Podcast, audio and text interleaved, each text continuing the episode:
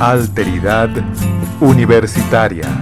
Donde la diversidad converge.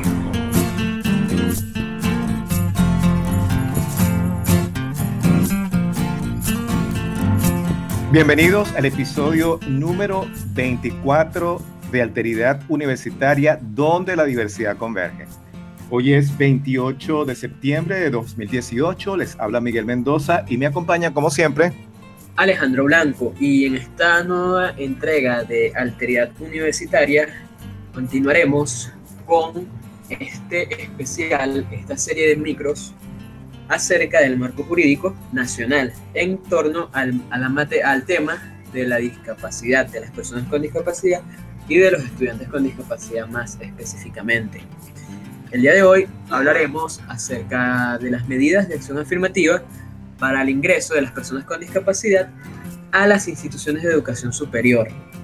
Eh, estaremos comentando Miguel y yo un poco, haciendo el conocimiento de todos ustedes este material que muy poco se difunde y se conoce, pero primero, antes de entrar en esta materia, es importante, nos parece importante a Miguel y a mí, introducir primero el concepto de acción afirmativa. ¿Qué se entiende por acción afirmativa?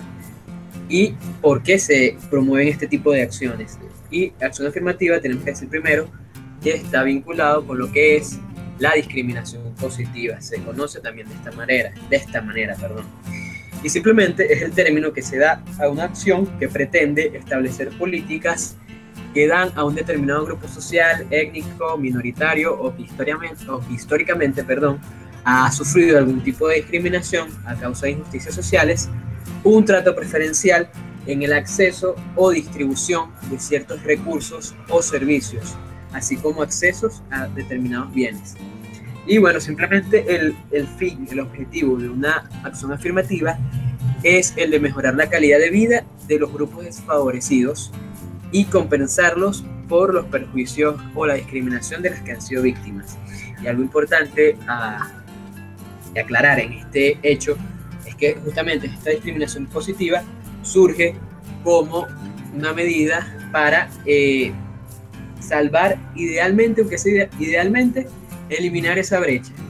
Sino, y más concretamente, eh, tratar de, disminuir esa, esa situación de discriminación que sufre ese grupo minoritario y en este caso es el de la persona con discapacidad. Es decir, idealmente sería eliminar la práctica discriminatoria, pero sabemos que esto es difícil y se da con el tiempo. Entonces, la discriminación positiva se le llama de esta manera porque, si bien es cierto que es una discriminación, no toda discriminación se puede ver como un, algo peyorativo, ya que en este caso no, va en contra de ningún derecho ni, ni, dificulta el acceso a ningún derecho, sino que lo que busca es eh, precisamente impulsar y promover el derecho al acceso a la educación universitaria de los estudiantes con discapacidad.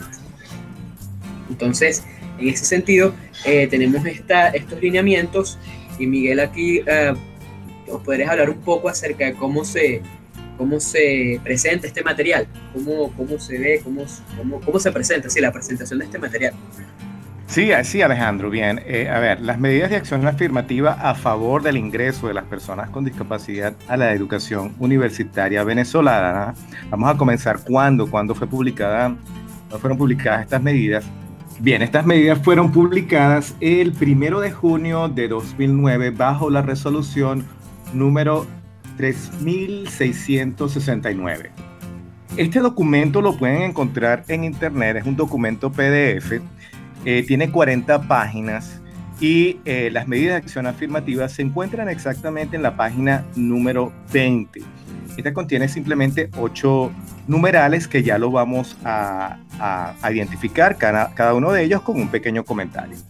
También se puede conseguir en un, folleto que creo que es difícil conseguirlo en estos momentos, pero es un folleto que tiene una presentación, que tiene una exposición de motivos para justificar el porqué de estas medidas de acción afirmativa. Y para resumirlo, simplemente es porque se percibe, se siente que todavía, a pesar de que una serie de, de documentos de marco, marco jurídico que garantiza el derecho del estudiante con discapacidad a tener acceso a la educación universitaria, eh, todavía se eh, observa eh, un accionar discriminatorio en contra de estos estudiantes. Entonces, bien, simplemente esta, esta justificación lo que hace es mencionar toda esa serie de, documentos, marcos jurídicos, em, inclusive habla de un censo también para justificar el por qué, es decir, que es un número considerable de personas con discapacidad acá en Venezuela, aunque se mencionan varios censos y no está muy claro cuál es la cantidad, pero parece ser que es un número considerable. Bueno, y por último, eh, termina reiterando el porqué de estas medidas de acción afirmativa, ¿ok? Para garantizar todo lo que tiene que ver eh, el derecho del estudiante con discapacidad a una educación universitaria. Bien, Alejandro, entonces vamos a comenzar a identificar cada uno de estos numerales y eh, vamos con el número uno, a ver qué vamos a encontrar allí, que creo que es uno de los más importantes en esta resolución. Y bueno, y luego continuamos con el resto de los numerales de estas medidas de acción afirmativa. Muy bien, sí, eh, Miguel, como decías, está compuesto de ocho numerales y el primero es el, el fundamental, es la columna vertebral de estas medidas, ¿no? Y bueno, vamos a proceder a darle lectura. Aquí nos dicen, como primer numeral, que las instituciones de educación superior oficiales deberán reservar una cuota mínima equivalente al 1% del total de sus plazas en cada carrera o programa nacional de formación para el ingreso de personas con discapacidad. Esta medida aplica a todas las modalidades de ingreso existentes en las instituciones de educación superior. Y allí tenemos en esa última línea, en esa última línea, lo fundamental. Esta medida aplica a todas las modalidades, a todas las modalidades, perdón, de ingreso existentes en las instituciones de educación superior, ya que se tiene la idea de que es solamente la OPSU, en este caso, el que hace el ingreso, pero cada, cada, cada universidad, sea público o privada, dentro de sus formas de ingreso, debe reservar un 1% para las personas con discapacidad. ¿No es así? Sí, y además es importante aclarar, Alejandro, porque por alguna razón, eh, sobre todo las autoridades se confunden con este eh, primer numeral, que yo creo que está bastante claro, y vamos a dar un ejemplo. Si en la Facultad de Humanidades, Humanidades y Educación hay cuántas escuelas, Alejandro, seis escuelas. Son unas 10 escuelas, si Son unas 10 escuelas, ¿verdad? Si son unas 10 escuelas, cada una de esas escuelas tienen eh, un número determinado de modalidades, es decir, tienen los mismos números, del mismo número de modalidades de ingreso. Para cada modalidad de ingreso se debe reservar el 1%. No es que se va a reservar el 1% para todas las modalidades, no. Es el 1% para cada una de las modalidades y por cualquiera de esas modalidades puede ingresar el estudiante con discapacidad. Es algo muy claro, muy sencillo, pero que por alguna razón confunde, entre comillas, a las autoridades universitarias. Exactamente, sí, eso es muy importante recalcarlo y afianzarlo porque suele causar mucha confusión y que el estudiante con discapacidad, la persona con discapacidad lo tenga en cuenta y presente para que sepa hasta dónde puede llegar a reclamar, porque es muy claro el la medida, como tú mismo lo dijiste. Sí, vamos al numeral 2, Alejandro. Cada año se evaluará esta cuota a los fines de ajustarla a las necesidades de inclusión de personas con discapacidad.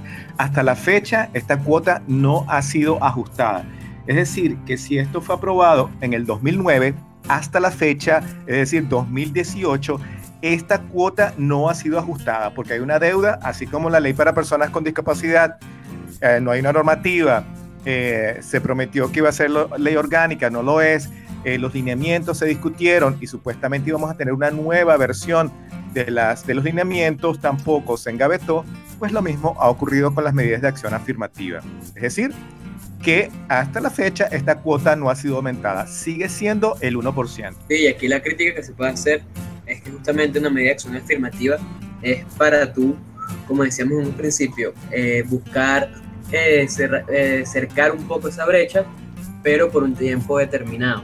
Es una medida que se debe aplicar por un tiempo muy prolongado porque lo que se quiere justamente son eh, acciones, que se, que se, resultados, acciones que se, que se buscan en resultados, pero sin una correcta, sin un correcto seguimiento y, y, y, estudio y, y aplicación de este material se hace muy complicado. Exacto. Y nos quedamos en las mismas, nos quedamos en ese punto donde este mismo folleto se critica la situación de las personas con discapacidad a nivel universitario. Exacto, total.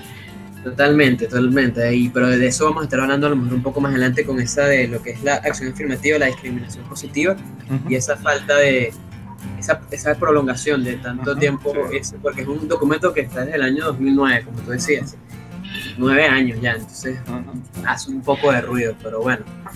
Eh, vamos con el siguiente punto. Exacto.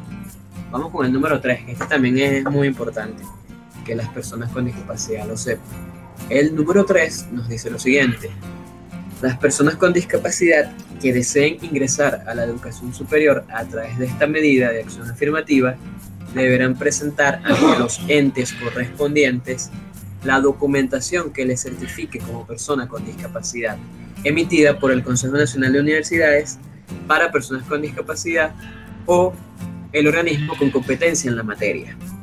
En este caso, si eh, la OPSU, la persona con discapacidad, ah, eh, debe dirigirse al Ministerio de Educación Universitaria, a la OPSU, para canalizar esta, esta... Su solicitud de ingreso. Esa es la palabra, muchísimas gracias. Su solicitud de ingreso a la universidad, bien sea esta universidad pública o privada. Exacto. Y, y, debe presentar, por supuesto, el carnet. Es decir, pareciera que el requisito es muy sencillo, es decir, dirigirse a la OPSU llevar su carnet y hacer la solicitud de eh, las carreras, la carrera o las carreras que el estudiante desea estudiar a nivel universitario. Exacto, todos los soportes de documentos de títulos, notas certificadas y demás. Exacto. Bien, yo creo que podemos ir al siguiente punto que es el número 4, ¿cierto, Alejandro? Vamos, adelante.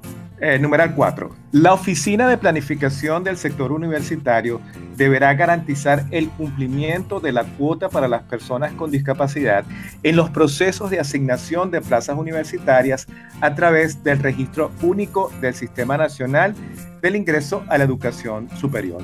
Bueno, yo creo que aquí no podemos hacer mucho comentario porque nosotros no sabemos si la OPSU e está garantizando el cumplimiento de esta cuota cuáles son los procedimientos que lleva la OPSU para garantizar que las universidades respeten el numeral número uno con respecto a el ingreso de las personas con discapacidad, ese 1% que deben reservar las universidades. Eh, no lo sabemos, aunque eh, creo que eh, se están reorganizando de nuevo este año y probablemente, si no este año, el próximo año, tal vez veamos un accionar distinto por parte del ministerio con respecto a estas medidas de acción afirmativa. Exactamente, muy, muy clara esa explicación que acabas de dar. No, no, no, conoce, no conocemos cómo es esa situación allí con respecto a la OPSU. Eh, a lo mejor sí podríamos hablar un poco acerca de cómo es ese mecanismo a la hora de la evaluación de la persona con discapacidad entre la, en la en la universidad, pero con respecto al número 4 es un poco lo que podríamos decir. Ok, entonces bueno, vamos ahora con el quinto numeral. En el quinto numeral, estas medidas nos dicen lo siguiente. Eh, cada institución de educación superior oficial reportará anualmente a la Oficina de Planificación del Sector Universitario, de acuerdo a los formatos que esta oficina establezca, los listados de personas con discapacidad admitidos a través de sus mecanismos internos de ingreso en cumplimiento con esta, de esta resolución. Eh, igual que en el número 4, acerca de este, de este numeral, poco podemos decir porque ya que no, estamos, no tenemos conocimiento si esto se está realizando o no, esperemos que sí se esté realizando. Lo que sí a lo mejor podríamos decir, Miguel, es que desde hace un año, dos años a lo mejor, quizás más, tú me podrás ahí ayudar en eso, en la Universidad Central, no, no, por lo menos en la Facultad de Humanidades, que es donde nos movemos nosotros, no se, no llegan las listas de estudiantes con discapacidad, no está llegando la lista de estudiantes con discapacidad que ingresan por OPSU. Bueno, ya eso nos indica, y eso es cierto, o sea, tenemos sí más o menos como dos años donde el ministerio no envía este, en los listados y lo que hacemos las escuelas es simplemente, o la facultad, adivinar si llegó un estudiante o no. Afortunadamente en la facultad tenemos DEPSE y los que estamos interesados en el tema y si vemos un estudiante con discapacidad lo remitimos entonces a DEPSE para llevar un control de los estudiantes con discapacidad, pero eso ya nos indica qué está pasando con los reportes, porque si el ministerio no envía las listas, pues imagino que las universidades no se sienten obligadas a enviar reportes. Exactamente, lamentablemente esperemos que sea diferente la situación, pero no, no parece indicar que. Eh, vamos al siguiente punto, Miguel. Sí, bueno, el número 6 es similar al 4 y el 5 porque también tiene que ver con reportes en esta, en esta oportunidad eh, de las universidades eh, privadas. No se lo va a leer. Las instituciones de educación superior privadas reportarán anualmente a la Oficina de Planificación del Sector Universitario los listados de personas con discapacidad admitidas. De nuevo, este, no estamos al tanto si las universidades privadas lo están haciendo. Sería bueno tal vez conocer qué, hacen, perdón, qué hacen ellas con, con respecto a este punto. pero no, no, no, sabemos. De nuevo, no tenemos ninguna información al respecto. Sí, lo que, lo que podríamos decir es que por lo menos eh, no sé si tú estarás de acuerdo, Miguel, pero eh, que hay una tendencia más hacia las universidades públicas, el ingreso a la universidad pública, que a la del tipo privado del estudiante con discapacidad. Sí, bueno, eso es algo que tendríamos que verificar, pero esta es la impresión que nos da. Exactamente. Es así, Miguel. Bueno, vamos a, la número 7, al punto número 7, que eh, nos dice lo siguiente las universidades presentarán en sus proyectos de presupuesto las respectivas partidas para la creación de unidades y servicios de atención a las personas con discapacidad.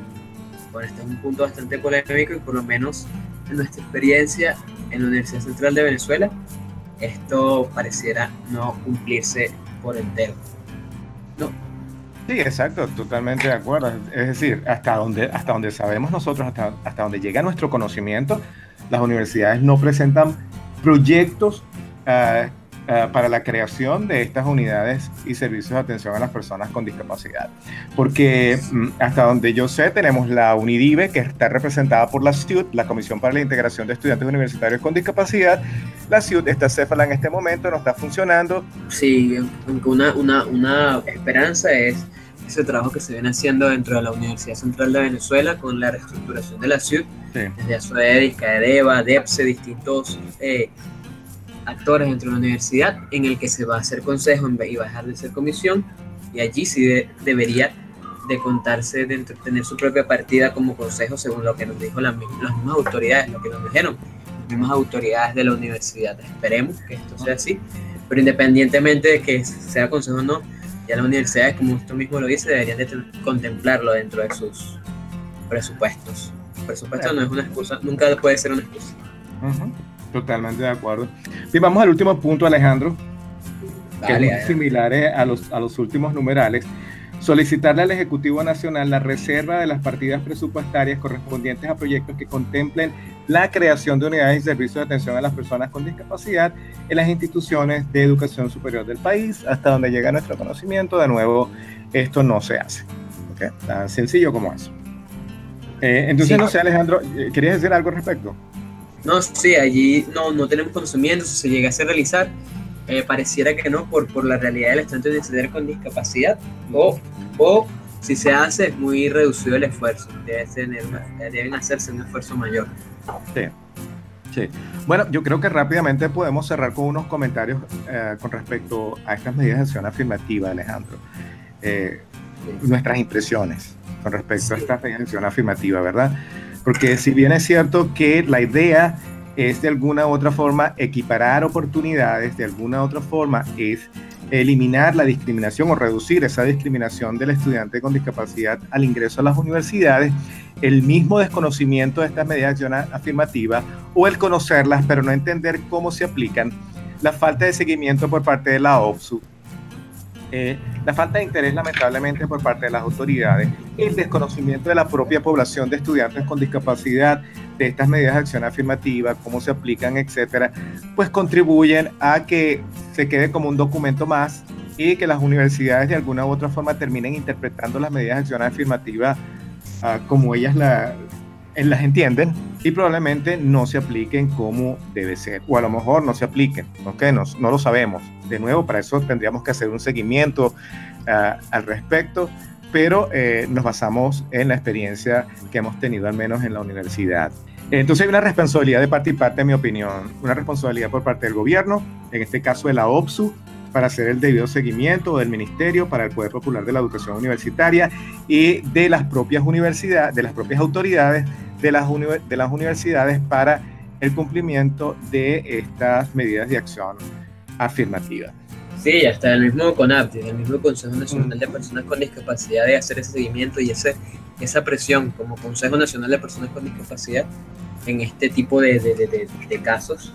Que bueno, como ya en este especial del marco jurídico tenemos un patrón en todas las leyes, que es que es muy buen esfuerzo, pero solo a nivel del papel. En la realidad no se ve ese cambio que en el papel se está promoviendo. Entonces allí es el, lo, lo frustrante o, lo, o, lo, desmotivante de, esta, de estas situaciones y bueno, y por, por, supuesto, en el, en el caso específico de eh, esta medida de acción afirmativa, vemos que todavía no se, no se, no ha tenido el efecto que se, que se quiere o que se pensamos se buscaba, porque vemos como ese número de estudiantes con discapacidad en relación a los que no tienen discapacidad es poco representativo y que podríamos decir que por lo menos en el caso de la Universidad Central se, se ha mantenido en el tiempo.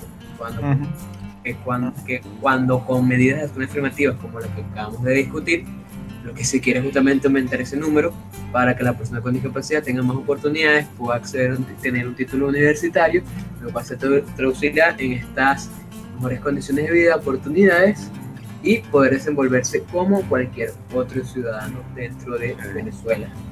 Sí, bueno, mi último comentario, Alejandro, con respecto a esto es algo muy importante que dijiste tú, que son, estas deberían ser unas medidas transitorias, porque el estudiante con discapacidad debería pasar por, por el, mismo procedimiento que pasa el resto de los estudiantes. Pero entendemos que esto es necesario, y es necesario porque hay que hacer un trabajo paralelo a esto al mismo tiempo, que es todo lo que es el entrenamiento, la formación, la sensibilización, las campañas para cambiar el paradigma de este, en la comunidad universitaria con respecto a las personas con discapacidad.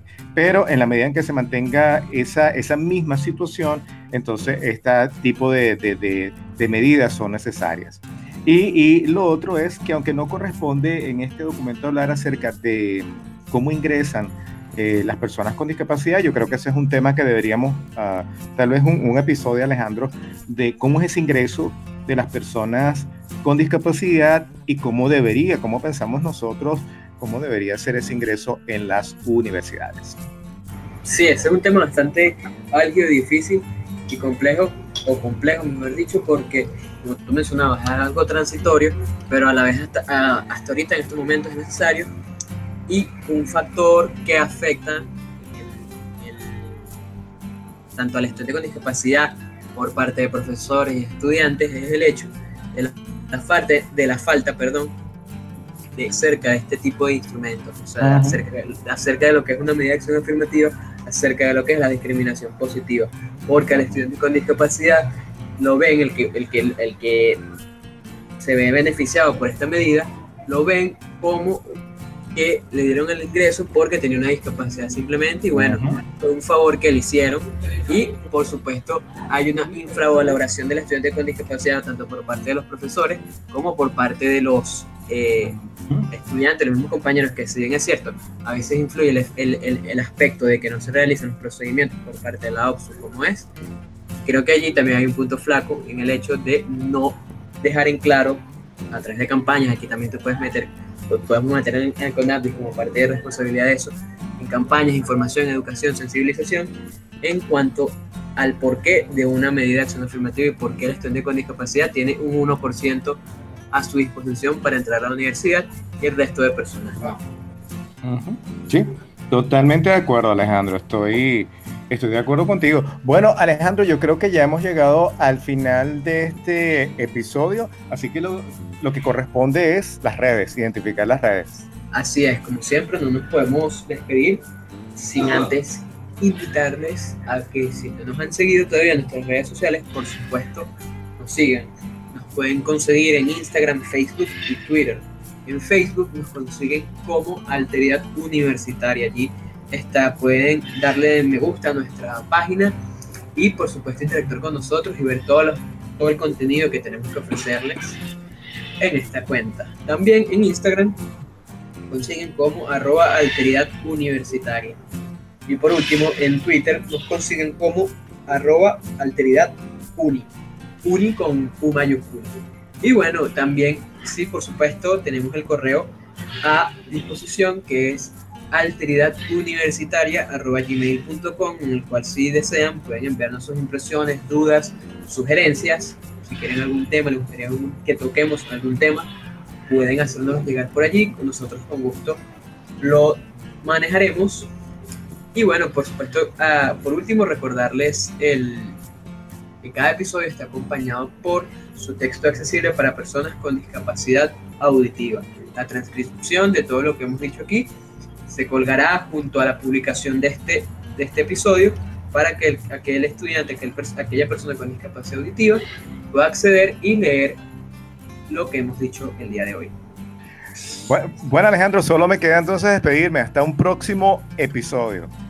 Así es, yo también de mi parte ha sido un placer como siempre compartir contigo Miguel y todos los que nos escuchan. Y no me voy sin antes, como siempre, decirles que solo empoderándonos y empoderando al otro se hacen posibles los cambios de paradigmas. Nos escuchamos en un próximo episodio. Chao. Chao.